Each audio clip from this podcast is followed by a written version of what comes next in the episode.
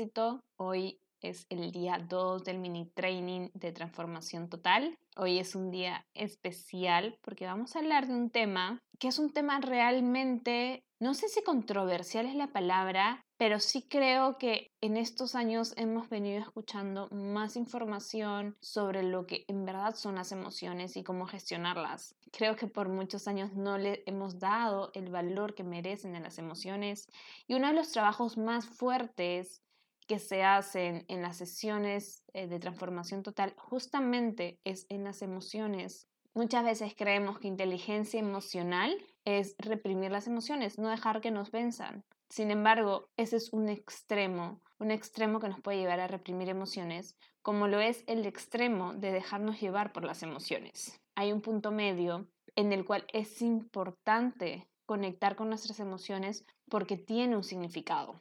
Y es por eso que hoy vamos a hablar del manejo emocional, que está muy conectado al primer tema, el tema de ayer, de ser nuestros propios guías, porque cuando somos nuestros propios guías, es nuestra labor acompañar nuestras emociones también. Y esto sin duda es un trabajo, es un camino es una vía en la cual nosotros nos acompañamos a nosotros mismos y a nuestras emociones. Un trabajo que no es muy sencillo de hacer cuando no tenemos alguien que nos haya enseñado a gestionar bien nuestras emociones, ya que antes mm, la generación de nuestros padres, de nuestros abuelos, no se hablaban de estos temas y creo que esto es muy importante recalcar porque es esta nueva generación que hoy se comienza a preocupar por el tema de las emociones. Yo que soy madre y muchos han visto seguramente videos en TikTok que hablan sobre la crianza respetuosa y el trabajo con las emociones y cómo validarlas es extremadamente rico. De hecho, los invito a ver temas de crianza respetuosa. Hoy vamos a compartir un poco este manejo emocional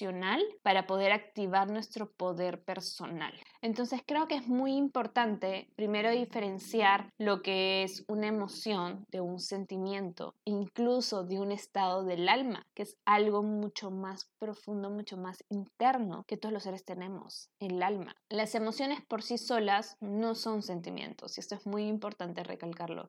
Las emociones realmente son pasajeras, vienen y se van. Por ejemplo, si tú te caes y sientes dolor, es normal porque tienes una herida probablemente y esta herida te arde, entonces te genera dolor. Pasa el tiempo y esta herida va sanando y el dolor se va yendo. Esa es una emoción causada por una herida hay emociones que transitan en nuestra vida y si vemos en nuestro día a día, incluso en un mismo día podemos llegar a sentir muchísimas emociones. Desde que nos levantamos hasta que nos vamos a dormir, una buena noticia nos puede generar alegría, pero si luego hay una mala, esta emoción de la felicidad se cambia y ya no es tan buena. Entonces las emociones son pasajeras, van y vienen, no se quedan con nosotros mucho tiempo. En cambio, los sentimientos sí. Cuando una emoción nosotros le damos una interpretación, se genera un sentimiento. Por ejemplo, un sentimiento que es común puede ser el resentimiento. Cuando hay un resentimiento, hay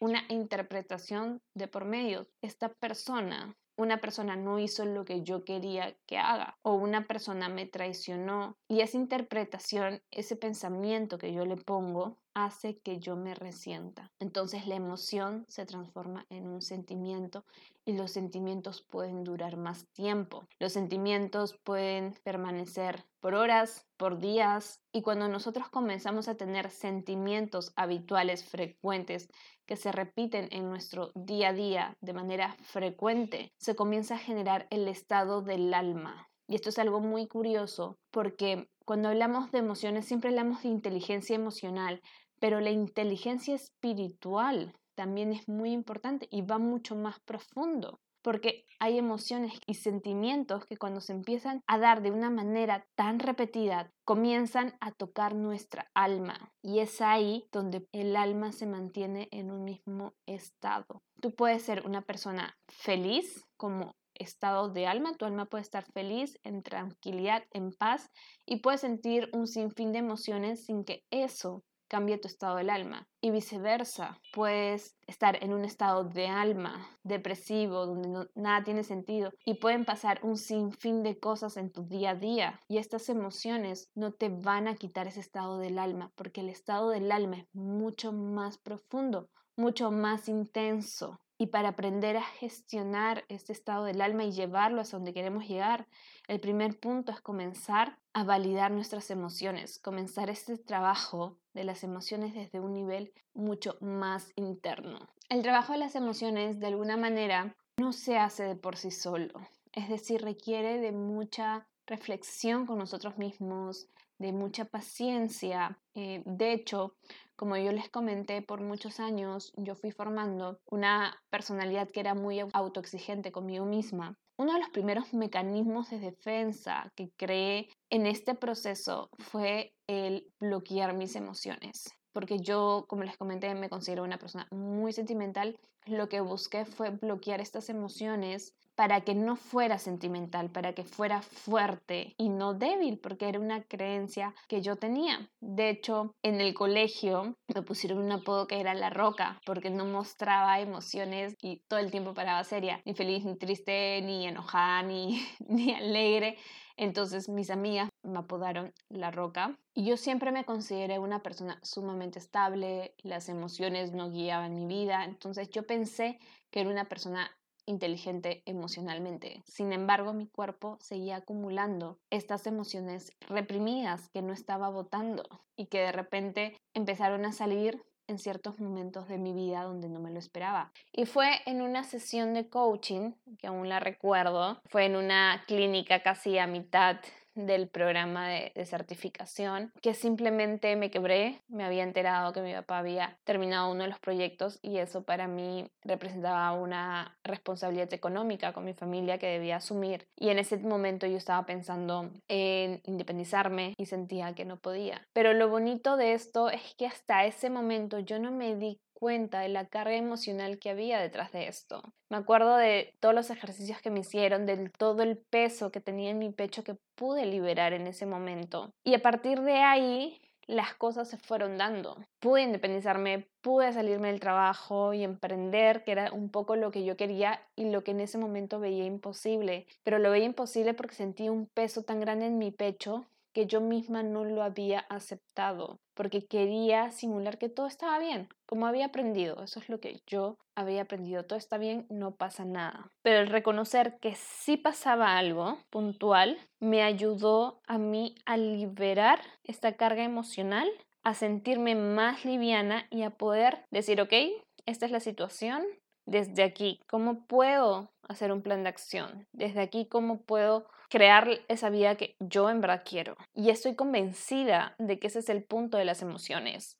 Las emociones tienen un significado, ya sea frustración, enojo, tristeza. Muchas veces estas emociones nos dicen algo que tenemos dentro que queremos cambiar, que queremos sacar de nuestra vida, que ya no lo queremos más, y el ignorarla significa continuar con nuestra vida como si nada pasara cuando en verdad sí está pasando algo, solo que no le estamos tomando la debida atención. En los momentos más tristes que nos sentamos a reflexionar y a tomar decisiones que tal vez nos duelen pero que son necesarias en nuestra vida. Son en esos momentos que decimos hasta aquí y cambiamos y es por eso que son importantes. Si no llegamos a decir este por aquí, la emoción no habrá servido de nada y va a volver a venir porque te está pidiendo algo, tu cuerpo, tu alma, tu espíritu te está pidiendo algo y te lo muestra con emociones. Y creo que esto es muy importante valorarlo porque yo nunca lo había visto así. Así como en una empresa pueden haber números, pueden haber cifras que te dicen cómo está la empresa, si está yendo bien, si está yendo mal, las emociones son nuestros indicadores personales que nos van diciendo el camino es por aquí, el camino no es por aquí. Es hora de soltar, es hora de empezar, es hora de crear, es hora de borrar, es hora de volver a empezar. Entonces son estas emociones que nos hablan de nosotros mismos, que nos dan nuestra guía y cuando comenzamos en verdad a darles atención, a sentarnos con ella y decir, ok, frustración, ok, tristeza, ¿qué tienes para decirme? Y te vas a dar cuenta que tal vez hay algo en tu vida que ya tienes que soltar. Puede ser un objeto, puede ser una creencia, puede ser una manera de vivir, un hábito, un apego. Y algo que nos sucede muchas veces es que no les hacemos caso y queremos evitar estas emociones. Muchas personas han llegado a mí a las sesiones de transformación total pidiéndome estoy sintiéndome triste, sácame la tristeza. Ya no quiero sentir estas emociones, no me gustan, ya no quiero sentir lo que estoy sintiendo. Y es válido, pero también es importante saber que para cambiar esa emoción, antes que nada tengo que recepcionar el mensaje. Cuando recepciono el mensaje, entonces puedo crear espacio para poder generar otra emoción, que es un poco lo que les decía, ¿no? Cuando yo reconocí esta emoción que tenía en mi pecho, pude entender el mensaje y crear una nueva emoción, porque fue eso lo que me llevó a decir, ok, ¿qué voy a hacer al respecto entonces? Y empecé a moverme de tal manera que en unos años pude independizarme, en todo sentido, porque pude mudarme de mi casa y, y pude en ese momento también emprender. Porque cuando liberas esta emoción y ves el mensaje, puedes ver con más claridad y saber qué es lo que te está preocupando realmente. Entonces, recordemos la importancia de validar las emociones, de no querer huir de ellas, de aceptarlas, de reconocerlas, porque así puedes entender el mensaje.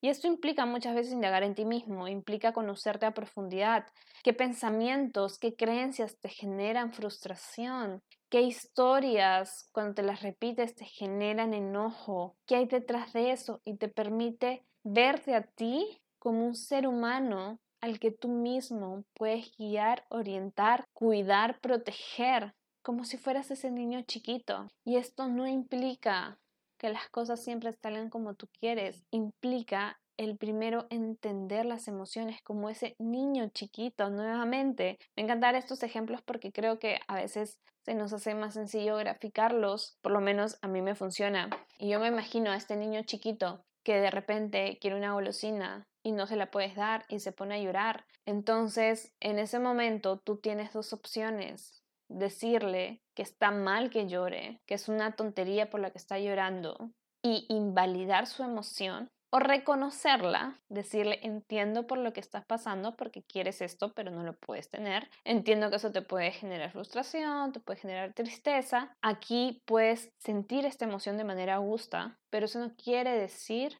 que le vayas a comprar el chupete, simplemente estás diciendo que sabes lo que se siente el que no te den lo que tú quieres en ese momento y que puedes sentir esa emoción contigo porque es seguro, es seguro que haga su berrinche, es seguro que llore, porque esa emoción se va a ir, va a terminar, se va a cansar y de ahí va a seguir con su vida. Pero va a entender que, es, que esa emoción sí la sintió y que sí la pudo expresar. Entonces nosotros podemos ser esas guías con nosotros mismos de saber que tú eres ese lugar seguro para expresar eso que en verdad quieres expresar, para abrir tu corazón, para abrir tus emociones. Y desde ahí, desde esa comprensión, ese amor a nosotros mismos, comenzar a tomar acción. De hecho, mientras más rápido gestiones tus emociones, no van a tener tampoco tanta intensidad. La intensidad va a comenzar a aumentar conforme vayas reprimiendo, porque se vuelven sentimientos. Conforme vayas reteniendo, va a ir incrementando esa intensidad hasta volverse sentimientos. Y si no haces nada, se va a volver un estado del alma. Y si no haces nada, muchas veces se convierte en enfermedad. Entonces, qué rico el poder indagar en nosotros con estas emociones, qué rico el poder sentarnos y autodescubrirnos desde este mundo emocional. Y por ejemplo, dos casos en el que a mí me ayudó mucho el trabajo emocional. Una vez que tuve mi primer video viral en TikTok, luego de ese video que se hizo viral, me costó mucho grabar un segundo video y empecé a procrastinar muchísimo. Entonces me senté conmigo misma y empecé a hacerme las preguntas que necesitaba. Me empecé a cuestionar qué ganaba no haciendo el video, qué me impedía hacer el video. Entonces me di cuenta conforme me hacía más preguntas en que en verdad tenía miedo de que el video que haga no sea igual de bueno que el anterior y que simplemente por eso yo estaba postergando grabar este video porque no me sentía capaz de hacerlo nuevamente, porque el otro para mí fue como suerte, de chiripa. Entonces, el decir, ok, pero ¿qué pierdes? Tal vez no sea tan bueno, pero tal vez sí. Y si no, no pasa nada, lo van a ver pocas personas, es lo peor que te puede pasar, entonces vamos y lo grabamos. Y lo grabé ese mismo día, porque me di cuenta que detrás había un miedo que era un miedo no real, un miedo basado en qué pasará si, pero que no había grandes consecuencias, no pasaba nada en verdad, y aterrizarlo a un papel me ayudó mucho a darme cuenta que podía grabarlo, podía dar ese paso. Entonces tomé acción y lo grabé un ejercicio muy puntual en donde muchas veces nos dice que luchemos contra la procrastinación, que hagamos, accionemos, no paremos, a veces requiere justamente lo contrario, indagar en ti, parar y decir por qué lo estoy haciendo o qué estoy evadiendo o de qué me estoy defendiendo, qué estoy evitando. Y cuando te das cuenta de eso y lo llevas a un papel y lo ves y lo revistas, muchas veces ahí tomas la decisión, ok, puedo hacerlo. Con el embarazo, algunos de ustedes saben pero no todos, que yo estoy embarazada, tengo cinco meses hoy y estoy gestando gemelas. Es decir, voy a tener dos gemelitas que se llaman Camila y Micaela. Bueno, se van a llamar. Y la verdad que estoy muy emocionada, pero el primer trimestre para mí fue un caos emocionalmente. Sentí una mezcla de emociones entre alegría, tristeza, preocupación. Tuve pesadillas una semana entera, todos los días. La productividad bajó, yo quería hacer las cosas que tenía en la agenda y simplemente el cuerpo no me respondía como yo quería y sentía que no estaba siendo productiva y eso me generaba ciertas emociones y sentía que todo mi cuerpo cambiaba. Entonces, el poder también, nuevamente, el sentarme conmigo y el ser paciente y guiarme, ok, estás teniendo todos estos cambios hormonales. ¿Qué de tu lista es importante? ¿Qué es lo peor que te puede pasar si no haces todo? ¿Qué sí necesitas hacer? ¿Cómo puedes ser más paciente contigo? ¿Qué necesitas para de repente pasar las náuseas en primer lugar? ¿Qué es lo primero que necesitas para sentirte tú mejor? Y a partir de ahí comencé a poder entender mis emociones, a poder normalizarlas, validarles y decir, ok, náuseas, me vas a acompañar el día de hoy. ok, tristeza, voy a estar con el día de hoy. Y ok, soy más sensible y lo reconozco y eso me hace sentir mucho más tranquila conmigo porque no pasa nada, el mundo no se va a caer porque yo esté más sensible. Sí me sirve para entender por qué de repente me puedo desesperar más rápido, por qué de repente puedo tener otros tipos de pensamientos. Pero el saberlo me abre puertas porque puedo decirle a las personas, ojo, tal vez lloré más en esta película porque soy sensible, tal vez me quede dormida en esta película porque estoy más cansada y me he quedado dormida en el cine, ojo. Entonces, el incluso cuando tú conoces tus emociones, el poder saber que están ahí y poder decírselo a alguien que amas, a alguien que estimas, un amigo, un familiar, te abre puertas porque te entienden mejor, sin estar justificándote por eso, no porque yo esté triste voy a gritarle a todo el mundo. Pero sí, si yo menciono que me estoy sintiendo de tal manera, y hago mis mejores esfuerzos sintiéndome de manera, sabiendo qué es lo que hoy puedo hacer, puedo rendir, las personas van a estar más comprensivas y más abiertas a recibir mi mensaje, a estar conmigo, a entenderme y comprenderme. El único responsable de estas emociones eres tú, porque si tú recibes el mensaje en el momento adecuado, tú puedes tomar acción sobre eso. Puedes decidir el conversar el callar, el actuar, el no actuar, el soltar, el crear. Y cuando tú tomas responsabilidad sobre eso, puedes entonces comenzar a generar relaciones mucho más sanas, mucho más auténticas, mucho más verdaderas. Es el camino que te lleva a identificar tu poder personal, que te lleva a sacar tu poder personal. Porque una persona poderosa realmente sabe sacar lo mejor de cada emoción. La tristeza, la frustración, la alegría pueden ser motores para decir es momento de brillar, es momento de cortar lazos, es momento de estructurar cosas, es momento de nutrir relaciones, pero eso lo sabes cuando sabes lidiar con tus emociones. Y cuando sabes lidiar con tus emociones va a ser más fácil lidiar con el mundo externo, porque ya sabes lidiar con el mundo interno. Ese es un poder personal sostenible en el tiempo. Cuando todo esto se estabiliza, el estado del alma también se estabiliza y puedes encontrar una felicidad, una tranquilidad plena, constante en tu vida, más allá de cualquier emoción que sientas. Ese es uno de los trabajos más maravillosos que hay, que un ser humano puede darse a sí mismo. Es uno de los trabajos más maravillosos que ves en cada persona que se transforma. Esa es una transformación real. No cambiaste el mundo exterior, cambiaste tu mundo interior y eso lo cambia todo. Y no saben la felicidad de las personas cuando se comienzan a sentir plenas, cuando se dan cuenta que pueden comprender, aceptar, llevar y guiarse ellos mismos y a sus emociones, cuando las integran a su vida y cuando comienzan a desarrollar este estado del alma que les permite sentirse tranquilos, llenos, completos y disfrutar incluso de cualquier emoción que sientan, porque somos seres humanos y las emociones son nuestros mensajeros, son nuestros indicadores. Qué valioso es abrazarlas, agradecerles, honrarlas, aceptarlas y liberarlas para poder seguir caminando en la vida. Y ya con esto te dejo tips súper rápidos para que ya mismo comiences a lidiar con tus emociones. Primero, identifica lo que estás sintiendo.